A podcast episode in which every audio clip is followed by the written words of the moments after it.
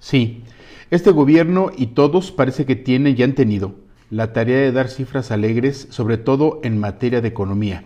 Como siempre, a este gobierno y a los anteriores les llega la realidad y ¡zas! les da un portazo en la cara. Analicemos unos pocos datos. Casi el 45% de la población actual mexicana no está en posibilidad de adquirir una canasta básica alimentaria con su ingreso actual. En el cuarto trimestre del 2020 aumentó el número de población sin acceso a los servicios de salud. Tras el aumento del desempleo formal por la pandemia y la recesión económica en México, más de 1.700.000 ex trabajadores realizaron retiros parciales por desempleo de sus afores. Esto por un monto récord de 20.000 60.4 millones de pesos en el 2020.